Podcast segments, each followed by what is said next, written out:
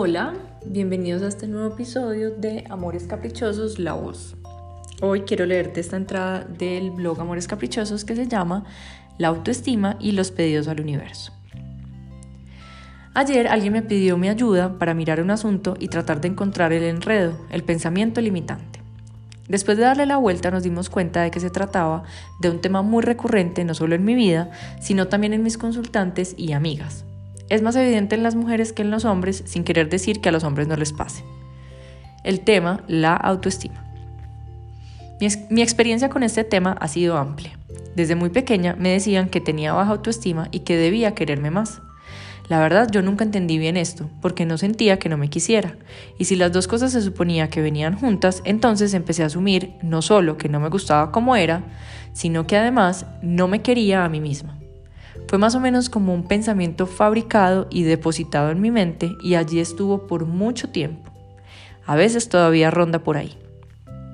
La pregunta que me hicieron fue, llevo varios meses pidiéndole al universo que me dé un trabajo de tales características, pero en el momento en que pido que sea remunerado es como una adición que no logro pedir siempre y siento que lo pido con miedo.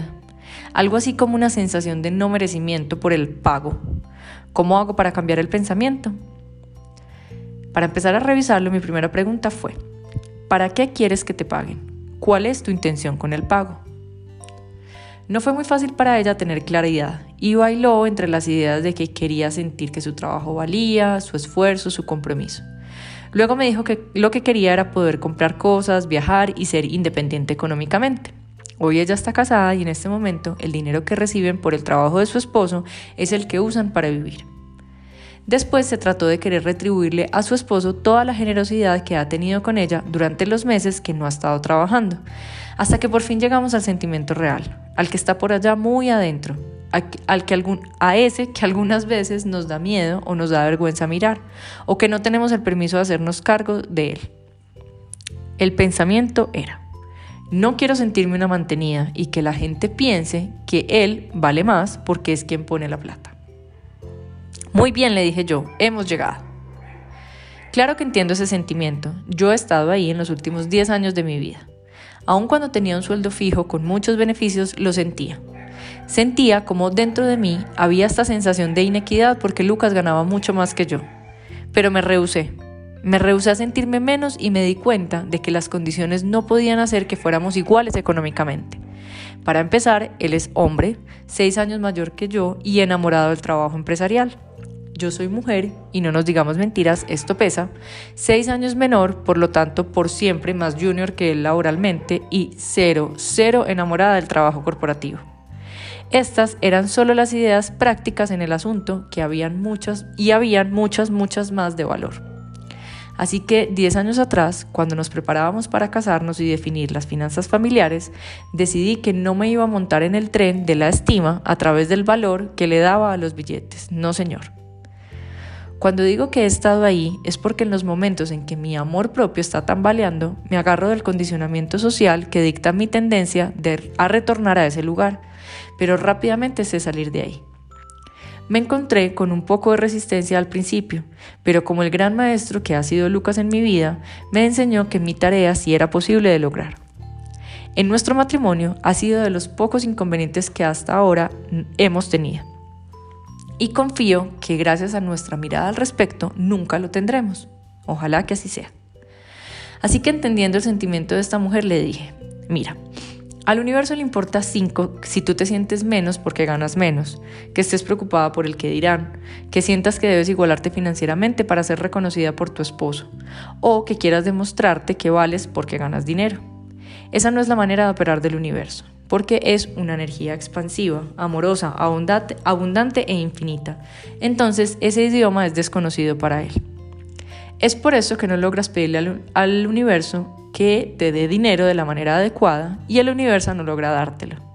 Cuando le, hablas de una, cuando le hables de una manera que lo entiende, que esté alineada con el amor, cuando le quitas el capricho a tu idea del dinero, recibirás lo que quieras. El, problema que veo que le pasa y mediante el cual empezamos a ver la solución es que ella se está valorizando a sí misma a partir de cuánto gana. Quiere encontrar el equilibrio en su relación, que es fundamental para hacer que funcione, pero en función de la plata. Está usando el dinero y su energía para alimentar un vacío que tiene, el de no sentirse suficiente. Y al hacerlo con esa intención, por eso era mi pregunta inicial, el dinero no está ahí para ella. Yo ya lo sabía, pero quería que ella lo viera. Al final me dijo, definitivamente mi problema es mi autoestima.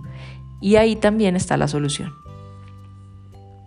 ¿Cuánto crees que vales? ¿Qué es lo que le das a tu relación? ¿De qué manera aportas para hacer ese par en la pareja? ¿Qué tienes que es único que pones al servicio de la relación y que la nutre? Si la respuesta es dinero, evalúala, porque este es muy efímero.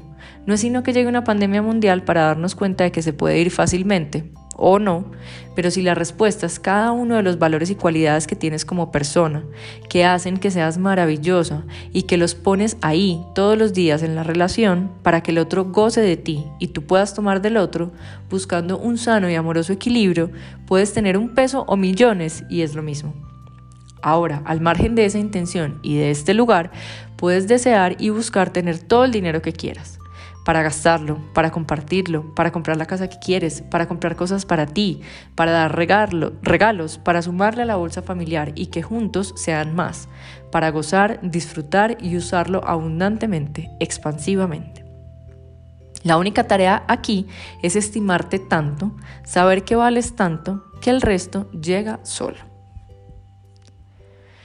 Y bueno, con esto termina la entrada que se llama La autoestima y los pedidos al universo. Ojalá te haya gustado tanto como me gustó a mí escribirla y leértela. Un abrazo.